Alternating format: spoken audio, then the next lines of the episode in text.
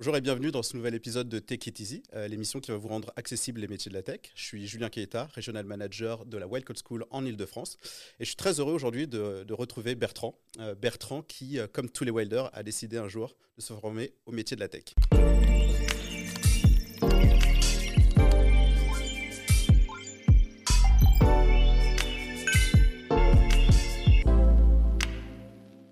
Bah, salut Bertrand, comment tu vas? Très bien et toi? Ouais, je te remercie. Bah, du coup, je suis ravi de te retrouver ici, euh, du coup, dans les locaux de la Welcome School. C'est une première fois, d'habitude, euh, on allait autre part. Euh, pour commencer, est-ce que tu peux te présenter avec tes mots? Avec mes mots. Ouais. donc bah moi c'est Bertrand du coup. Mhm. J'ai un petit peu moins de 30 ans et je me suis reformé au métier de la tech il y a deux ans, deux ans et demi maintenant. Ouais. à la Wild dans les anciens locaux. C'est des nouveaux locaux pour moi ici. Euh, et ça a été une, une reconversion euh, nécessaire, on va dire. Ok. Bah, du coup, est-ce que tu veux bien peut-être revenir sur ton histoire, peut-être un peu plus avant, peut-être quand tu étais ado, qu'est-ce que tu voulais faire de ta vie? Bah, Quand j'étais ado, euh, je voulais pas forcément faire ça. Mhm. L'informatique, les ordinateurs ont toujours une part très présente dans mes loisirs, mon quotidien. J'ai toujours été très jeu vidéo. Ok. Euh, euh, et, très cinéma aussi. Et c'est du coup, c'est pour ça que je me suis formé euh, vers les métiers du cinéma et les effets spéciaux, pour être plus précis. D'accord. Donc ça a été un cursus en trois ans qui a débouché sur des, de la galère, principalement de la galère. Il y a beaucoup d'écoles qui ont fleuri pour les effets visuels, la 3D, ce genre de trucs, et beaucoup de gens qui ont rêvé sur le marché en même temps, pas forcément autant de taf que, que, de personnes. Du coup, ça a été pas mal galère. Euh, du coup, j'ai voulu continuer là-dedans. J'avais pas mal de compétences en graphisme. Donc là, j'ai essayé euh, d'aider soit à des tournages de potes. Euh, j'ai créé une auto-entreprise. J'ai essayé de vendre du graphisme à des boîtes, mhm. des, un, peu de, comment, un peu de scénario, un peu de, storyboard, ce genre de trucs. C'était très sympa, mais je pouvais pas vivre. si j'arrivais à cumuler 900 balles dans le mois avant URSAF, c'était mon grand max, quoi. Donc c'était un peu, un peu misérable. Tu étais déjà parisien à cette époque-là? Euh, Ouais, ouais, ouais. Du coup, la première école euh, était à Paris. Mhm. Euh, ISIS, ça s'appelait. Du coup, ça a été aussi un peu desservi par, par les États islamiques. ISIS. le, nom sur un CV, c'était moyen. Je l'ai pas vu venir, celle-là. Non, mais eux non plus, tu sais. Ils ont dû changer le nom. Euh, que ouais, euh, rester sur Paris, mais du coup je trouvais des boîtes euh, qui voulaient de mon taf en Picardie. enfin c'était c'était vraiment la galère. Et c'était avant toute l'époque où on est où on s'est habitué à travailler en remote. ouais, en plus oui. Donc bah moi du coup c'était déjà du remote, mais c'était des donc c'était des boîtes qui avaient des clients aux États-Unis. Donc des fois je me retrouvais à recevoir des mails à minuit pour une presse qui faisait à 5 heures du mat et hop j'y retournais et je taffais pour livrer un storyboard. On n'est pas prévu, il fallait que storyboard soit en anglais. Ah, ok. C'était de, la de la communication institutionnelle C'était des films d'entreprise Non, c'était vraiment cool. Là, en l'occurrence, ce dont je parle, c'était une boîte qui s'appelait euh, Shadow, euh, pas comme euh, les, les, PC, mm. c'était une, petite appli. En gros, la boîte, elle veut vendre une techno de, de, de capture 3D de visage. Pour vendre ça aux entreprises de jeux vidéo pour que le joueur puisse mettre son visage dans le jeu. Pour tout ce qui est RPG, dire ah je me joue moi. quoi. Et euh, ils ont fait pas mal de tests avec euh, Skyrim, GTA, etc. Ils ont réussi à inclure leur technologie euh, dans tout ça. Que les mecs sont devenus des modeurs pro, quoi. le problème, c'est que pour vendre ça ensuite à des grosses boîtes, genre Ubisoft, Electronic Arts et autres, il faut avoir la certitude que l'utilisateur final, le joueur, va, va, avoir un LiDAR chez lui et va pouvoir capturer sa tête. Hmm. Or, euh, un LiDAR euh, pour le cinéma, en dessous de 5000 boules. Euh, oui, c'est ça, c'est pas accessible. Quoi. Tu l'as pas. Quoi. Et donc, eux, leur, leur postulat, c'était ouais, mais on a tous des téléphones de plus en plus performants, avec plusieurs caméras pour de la prise de vue 3D, justement. Donc, n'importe qui va pouvoir l'utiliser. Et pour le vendre et le montrer, ce qu'ils ont fait, c'est de faire une app téléphone Android et iPhone et d'essayer de performer un peu sur les réseaux sociaux et autres et dire ensuite dans, les, dans leur rendez-vous client, dire voilà, on a euh, tant de milliers d'utilisateurs, la techno, euh, elle marche, et elle marche chez l'utilisateur final. Et donc pour euh, toucher un petit peu l'utilisateur final qui allait coller à l'utilisateur qui intéresserait ce genre de boîte, il fallait faire des trucs un peu pop culture. quoi. Mhm. C'est là que moi je suis entré dans le truc. Donc avec l'appli, ils scannent ton visage et ensuite ils te mettent dans une scène. Et moi je devais leur storyboarder des scènes avec le plus de pop culture dedans, le plus reconnaissable possible sur le moins de secondes possible mhm. pour pas payer les studios d'animation trop cher. Donc on a fait, on s'est fait un Harry Potter, on s'est fait un Game of Thrones, on s'est fait du Iron Man. on, a, on a bien tripé. Mais bon, bah, à raison de, en gros, deux projets par mois à 500-600 balles pièce, mm. C'était fun, mais c'était pas nécessaire pour, pour survivre. Tu as fait ça combien de temps? Du coup, j'ai dû faire ça pendant un an, un an et demi. En gros. Puis bon, après, à côté de ça, j'avais d'autres petits trucs, mais ce qui était très ponctuel, c'était un peu de graphisme, un logo par-ci, euh, du XUI par-là. Rien de, rien de folichon. je comprends le besoin de trouver autre chose. Du coup, qu'est-ce qui s'est passé pour toi à ce moment-là? Euh, bah, J'avais déjà des potes qui, ont, qui, avaient fait la Wild. Ça n'avait mhm. pas forcément euh, intégré mon esprit à ce moment-là. J'avais des potes qui avaient fait 42 aussi. 42, mhm. ça faisait pas mal parler. Euh, j'en ai parlé à mes parents parce que j'étais pas forcément en capacité de me, de me, reconvertir tout seul, que ce soit en termes de budget ou en termes de mental, parce que mentalement c'était chaud aussi, mm. Euh, forcément. Mm. Euh, d'ailleurs, enfin, Qu'est-ce qui se passe Quelles sont les questions qu'on se pose quand on veut entamer une telle reconversion quoi? Bah, Moi, le questionnement, c'était la thune principalement à ce moment-là. C'était de dire, euh, bah, c'est la thune et le temps. C'est, mm. euh, j'ai investi déjà tant de thunes et de temps dans une voie. Euh, il va falloir que je reparte plus ou moins à zéro, mm. que je réinvestisse donc de la thune et du temps. Euh, ce coup-ci, il faut que ça paye. Il n'y a pas moyen que, euh, que je reste euh, dans un, dans un autre truc galère. Quoi. Du coup, ça faisait à peu près deux ans que tu étais sorti d'école Ouais, ouais, deux, même peut-être un peu plus. J'ai dû sortir d'école à 20, 22 et j'ai commencé la formation à la Wild à 26. Ok. Donc ouais, ça fait plus, plus 4 ans. Pas très longtemps que tu avais déjà investi beaucoup de temps et d'argent dans une formation, donc du coup... Euh, je, je, crois que je venais à peu près de finir de payer, quoi. Ouais. Parce que euh, ça, c'était, c'était cher comme formation en plus. Euh, on était sur du 6000 boules l'année, 6000 boules l'année la première année, 8000 la troisième. Donc ça, ça picotait un peu. Donc là, tu te diriges vers tes parents et Là, du coup, ouais, je vais en parler un peu à ma mère qui a toujours été le plus le soutien dans ce, dans ce genre de, de, Ma, mère est prof, donc euh, tout ce qui est euh, formation, mm. euh, a priori, je me dis, bon, c'est le client à qui je dois parler.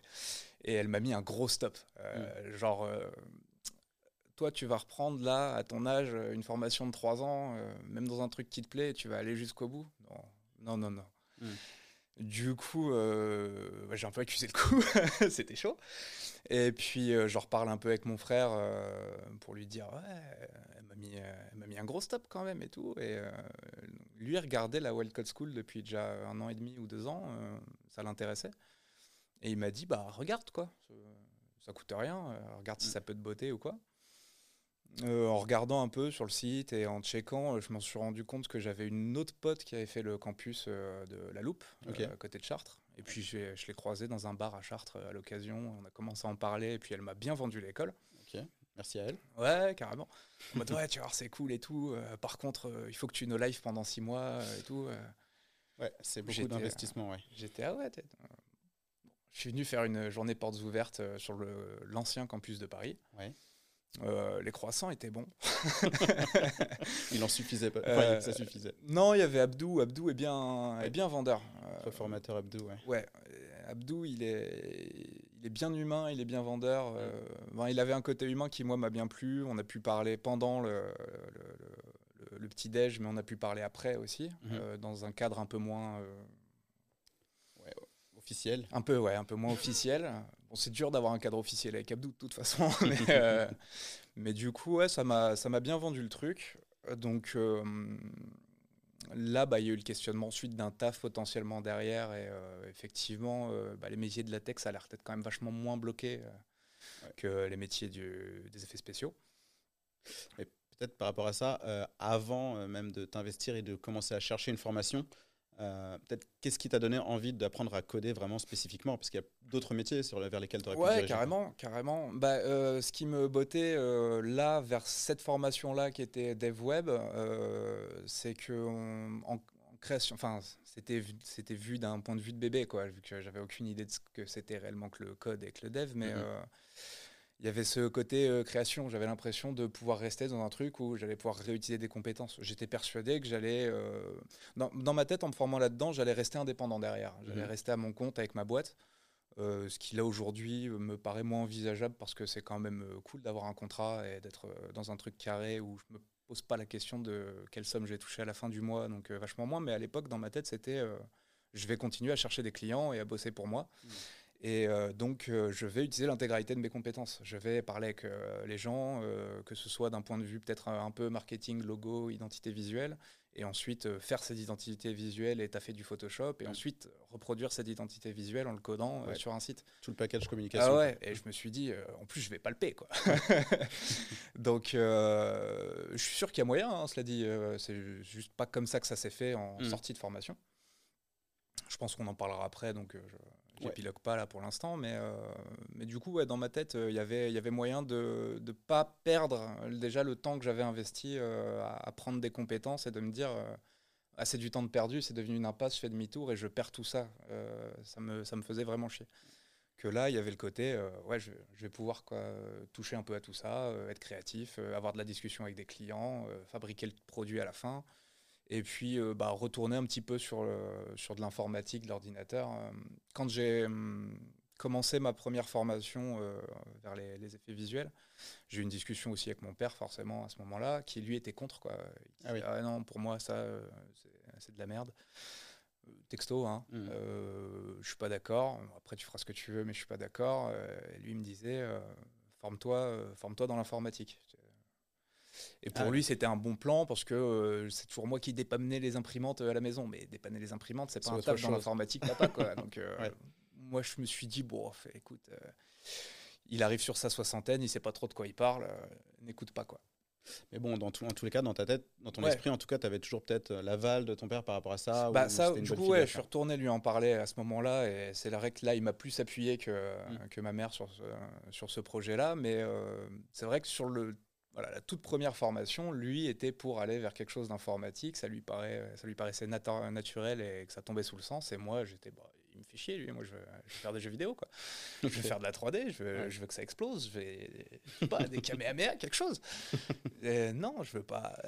Hmm. Ça, me, ça, me, paraissait affreusement chiant quoi, quand j'avais 16-17 euh, ans. Et puis il y avait aussi le côté, euh, le, le cadre du lycée où euh, tu vas voir, un, comment ça s'appelle ce truc-là, un conseiller d'orientation qui hmm. te dit Ah non, toi, de l'informatique, non.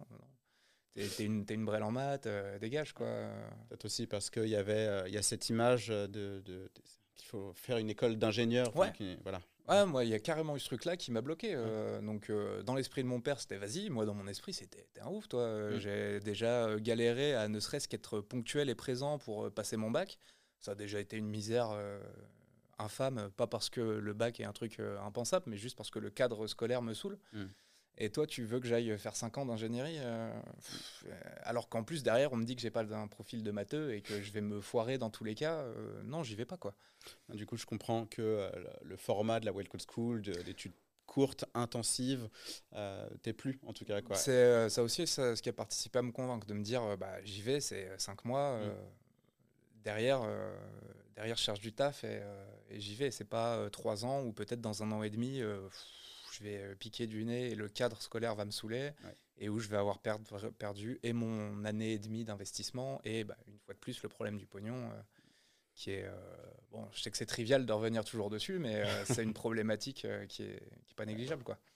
Bah, si, on fait une petite ellipse, donc là, ça y est, tu es convaincu, tu es inscrit à la WEL, tu as fait tout le parcours de, de, candidature. Ouais, j'ai vu ma banquière, j'ai emprunté de l'argent, tout ça. Voilà, élève, c'est bon.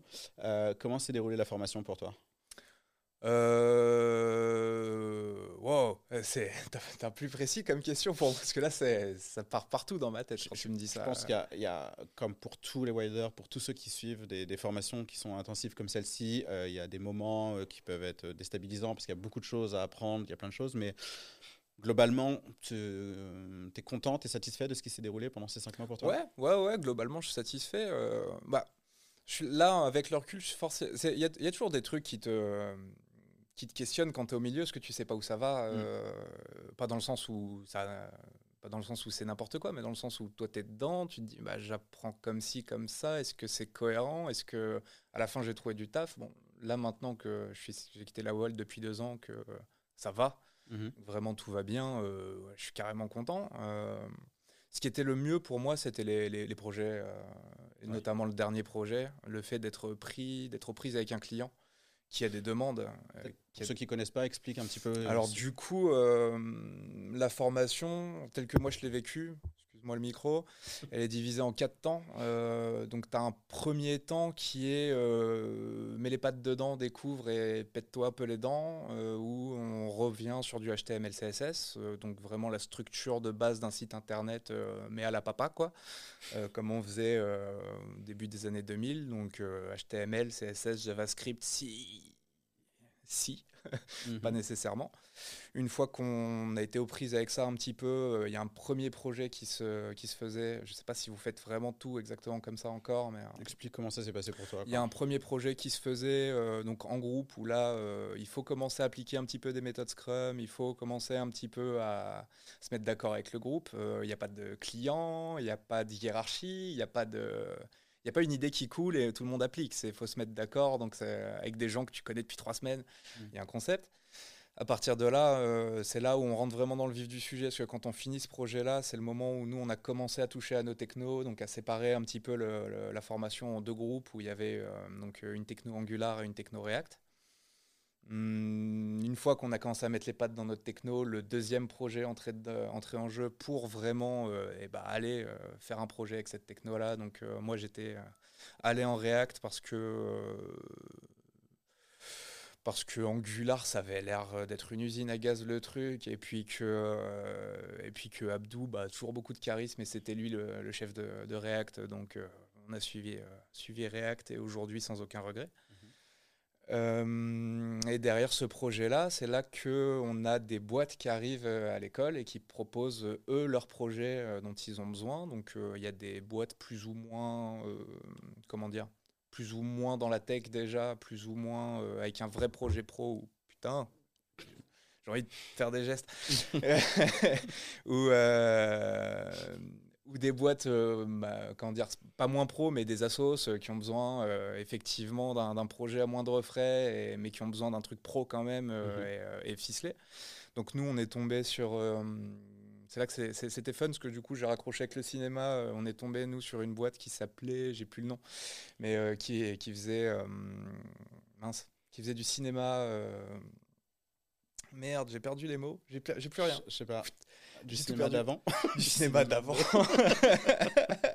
J'ai envie de dire de tradition, mais c'est trop pas le mot. Euh, J'ai plus le mot. Du, du, des films cultes, allez, on va dire. D'accord, ok. Donc, euh, eux, leur trip, c'était de de, de, de, reprendre les films cultes qui ont, soit qui ont fait une génération, soit qui ont, qui ont modelé un style à part mhm. entière, euh, un film de genre euh, complet juste en partant de ce film. Mhm. Et de te, bah, soit de les revoir maintenant avec, avec une critique vue d'un œil d'aujourd'hui, soit redire bah, il y a re une sortie ou il y a re une diffusion de ce film dans tel cinéma 25 ans après, allez le voir. Euh, et donc, ils voulaient un site internet et ils voulaient euh, principalement un calendrier pour avoir euh, au même endroit sur leur site les sorties en salle, enfin, les rééditions en salle, les rééditions en DVD et, et, les, festivals. Et du coup, bah, donc nous, c'était vraiment la création de ce calendrier, donc de A à Z, avec la partie back, les bases de données pour enregistrer les films, les réalisateurs, pour pouvoir ranger ça euh, par, euh, par thématique, quoi, on va dire, et, euh, et donc bah, tout ce qui est datation, que ce soit la date originale ou la nouvelle date qu'on va afficher dans le calendrier, ensuite tout le front avec le calendrier tel, que voulait, tel que le voulait le client, et un petit back-office pour que mmh. le client puisse remettre, remettre à l'instant T, enfin le jour où on n'est plus là, qu'il puisse remettre des films, remettre des, événements, remettre des dates, etc. Et forcément, c'est un client qui n'a aucune idée de comment fonctionne la tech, de comment rien du tout, et qui, bah, comme tout client, euh, se dit ça va marcher sans moi, donc il faut aller euh, chercher, qu'il faut aller euh, questionner et challenger un peu pour être sûr que ce soit le produit fini qu'il veut à la date, parce qu'après ça, nous, on cherche des stages, mmh. donc on ne sera pas là pour fignoler quoi que ce soit en dehors. Quoi. Du coup, tout s'était bien passé?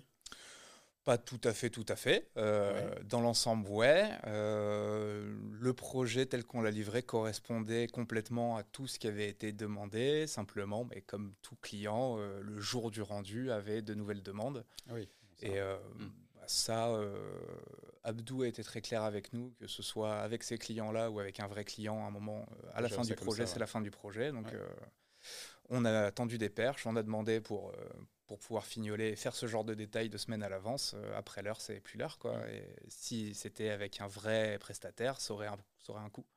J'imagine qu'avec ton expérience d'indépendant avant, tu savais un peu. C'est moi qui me suis occupé de mettre le stop, ouais. je, je, je, suis sûr.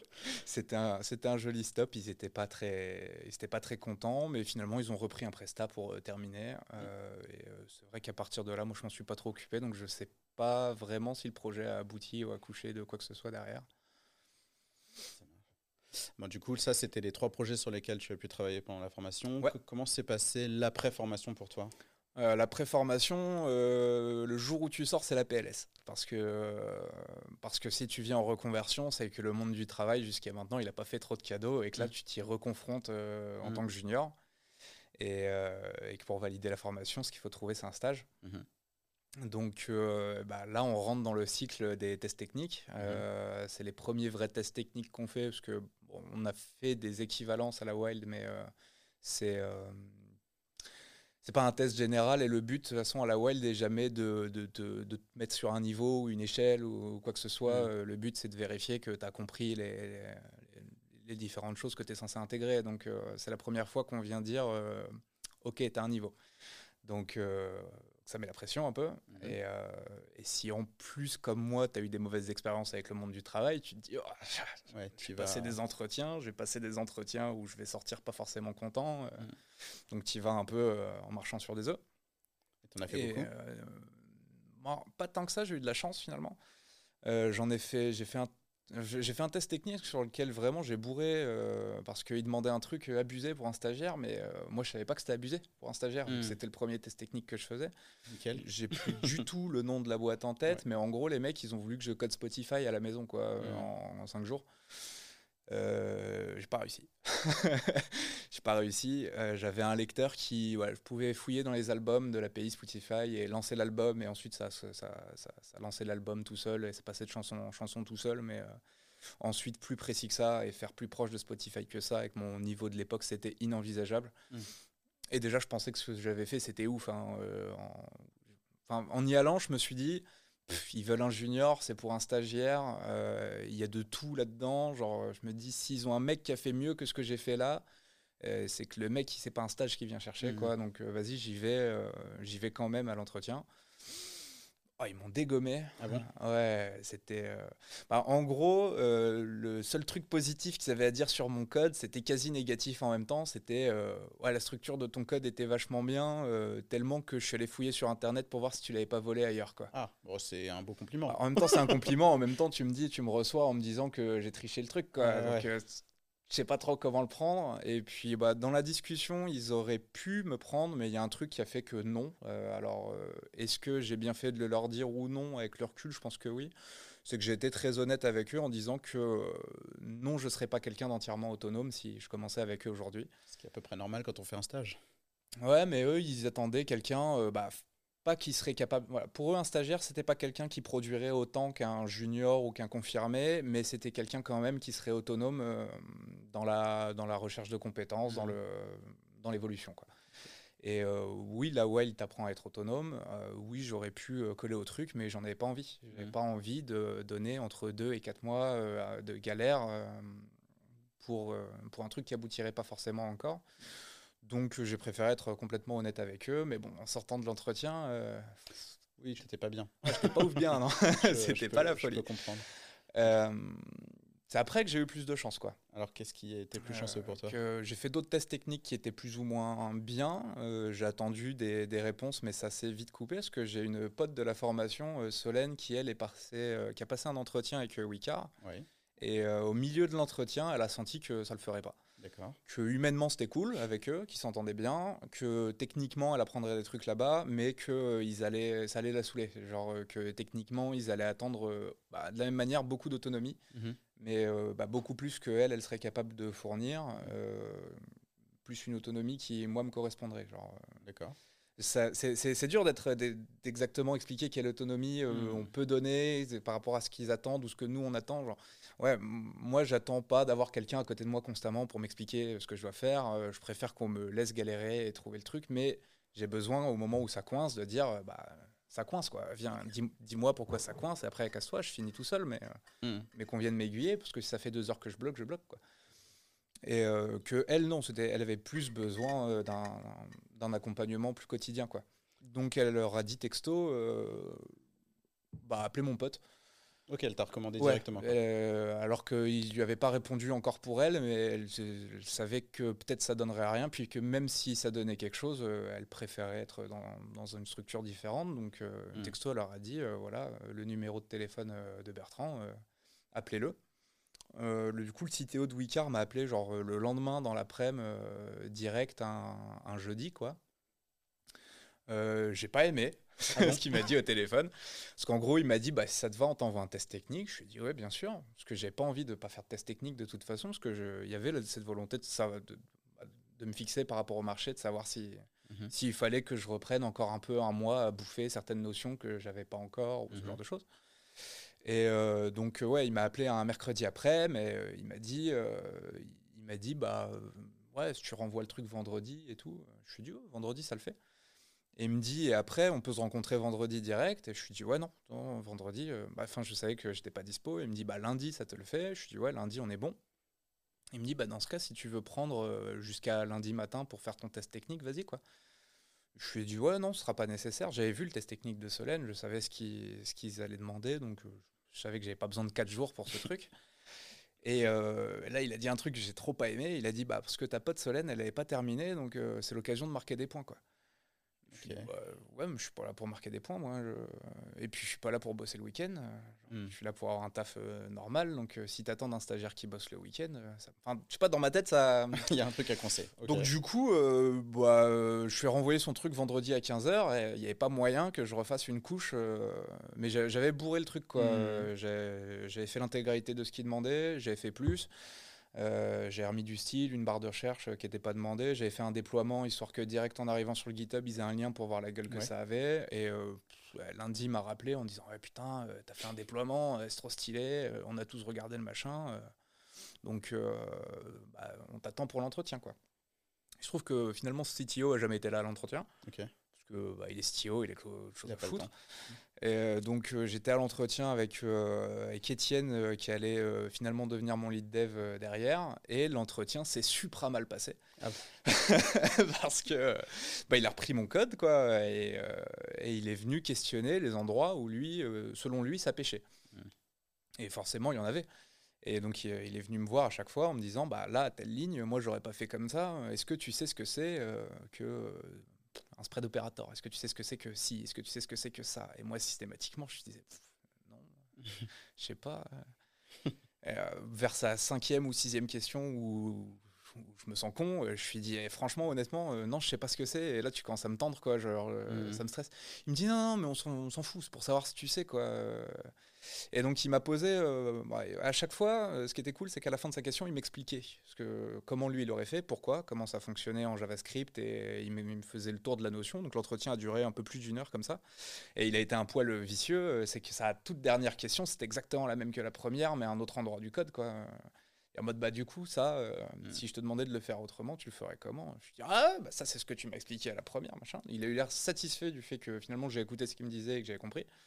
Et, j'ai quitté l'entretien, pas ultra, ultra serein quand même, malgré tout, mais je euh, je savais pas sur quel pied danser.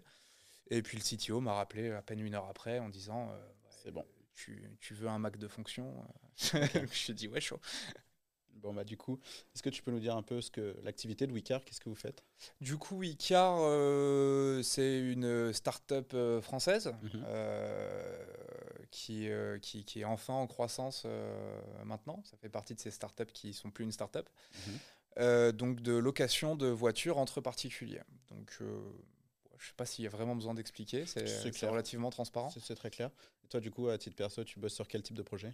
Du coup, moi, je suis en dev front React là chez Wicar. Donc, c'est la plateforme web. Mhm.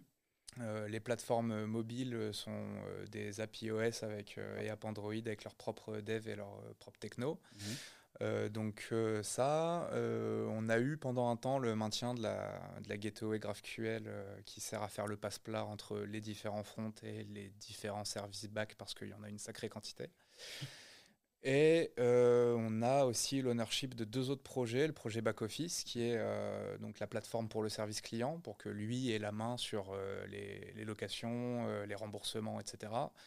Et un projet qui s'est mis en place pendant mon stage, uniquement moi qui en ai eu l'ownership et qui est certainement un des projets qui fait que j'ai signé mon CDI derrière, qui est un projet de test automatique. Donc le but c'est de faciliter la vie de la QA, euh, qui leur permet d'automatiser donc euh, tout un tas de tests. Euh, en gros, ils écrivent leur leur, leur, leur, comment leur, test, leur, mhm succession de tests en anglais et euh, moi j'ai codé le projet pour que chaque phrase en anglais soit euh, transférée en JS et automatise un, Google Chrome et que ça fasse toutes les actions en automatique et que ça remonte les problèmes euh, dans une console.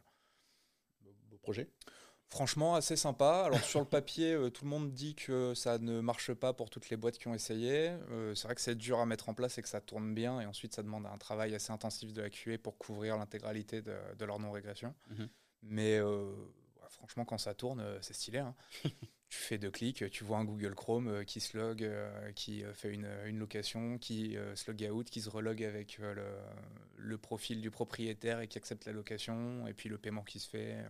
Ok. Du coup, c'est sympa. Toi qui fais, qui fais assez attention justement à ton environnement de travail, à ce qu'on respecte bien aussi les temps de travail qui sont bien mhm. définis, comment c'est de travailler chez Wicar oh, C'est plutôt cool. Ouais. C'est plutôt cool. Euh, il y a eu une période difficile avec le Covid, mais je pense qu'on a tous accusé le coup à ce moment-là. C'est assez généralisé, ouais. Wicard, on n'en a pas forcément. Euh, c'est con, hein, mais ça tombe pas immédiatement sous le sens quand on y est, parce qu'on se dit, bah, je suis dans une boîte de tech, euh, mais en fait, non, on est dans une boîte de tourisme. Mmh. Donc, le calcul n'est pas fait immédiatement, mais du coup, bah, le tourisme a pris cher mmh. avec le Covid, donc il y a eu des bourrudes, mais sinon.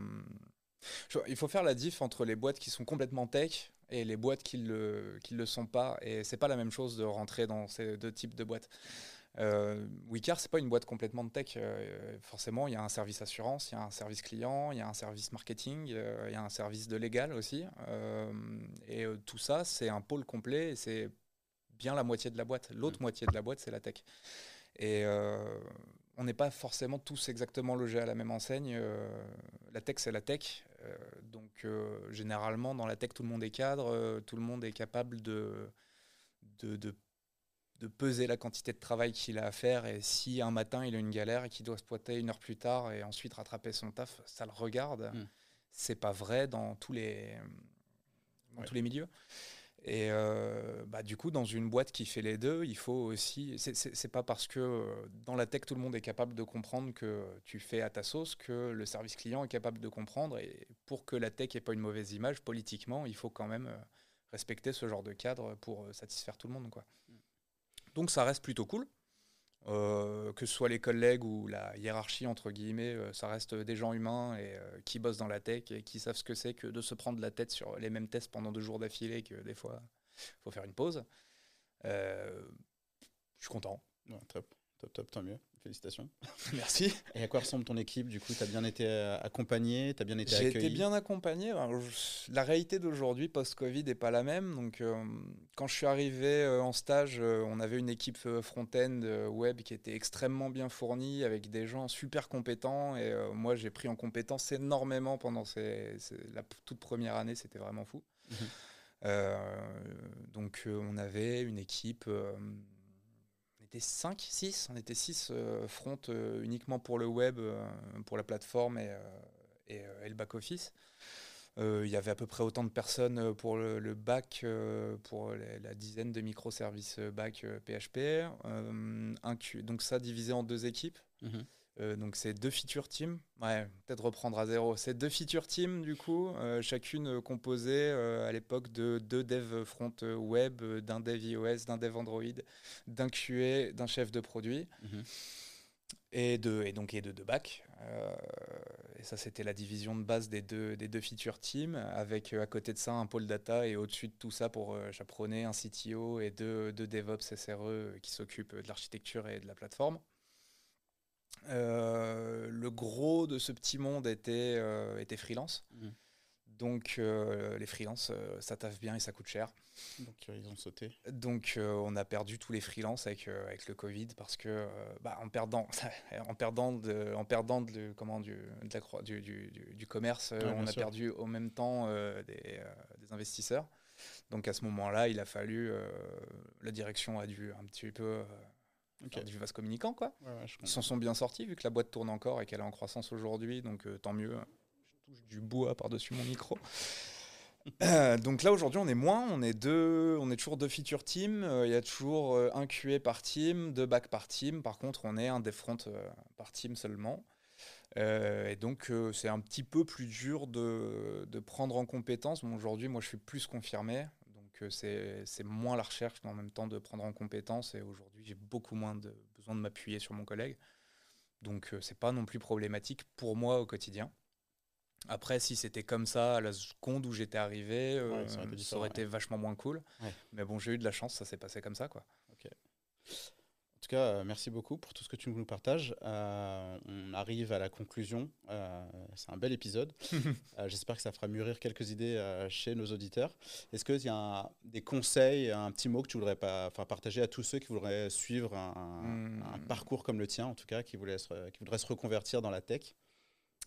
Euh, la Wild, ça offre une autonomie dans l'apprentissage. Et euh, cette autonomie dans l'apprentissage, il faut la garder de A à Z parce que euh, même si une boîte elle a intérêt à ce qu'on prenne en compétences, elle sera toujours capable d'embaucher quelqu'un qui a plus de compétences. Et à la fin de la journée, si tu prends en compétences, elle n'en a rien à foutre. Donc ça dépend que de nous, de vous en l'occurrence. Je m'adresse à vous, de bosser et, et de s'y mettre. Il n'y a pas de n'y a pas de recette miracle. Il y a toujours des gens qui galèrent plus que d'autres et des gens pour qui c'est plus facile que d'autres. Mais euh, à la fin de la journée, quelqu'un qui taffe, euh, qui continue de s'intéresser aux nouvelles techno et à ce qui arrive, et qui, lui, alors je ne sais pas si on peut parler de conscience professionnelle, ou de, mais qui a l'envie de bien faire et de sortir un code qui est joli, qui est lisible, qui est maintenable, ce sera, toujours le plus beau cadeau qu'on puisse se faire tout seul euh, pour, pour une carrière ou pour de la compétence c'est de, vouloir faire bien. Eh ben, encore une fois, merci. Euh, je te souhaite une belle continuation chez Wicar, du coup. Et, euh, et, puis moi, je vous donne rendez-vous au prochain épisode. Euh, en attendant, à bientôt sur Internet ou ailleurs. Merci. Salut Bertrand. Salut.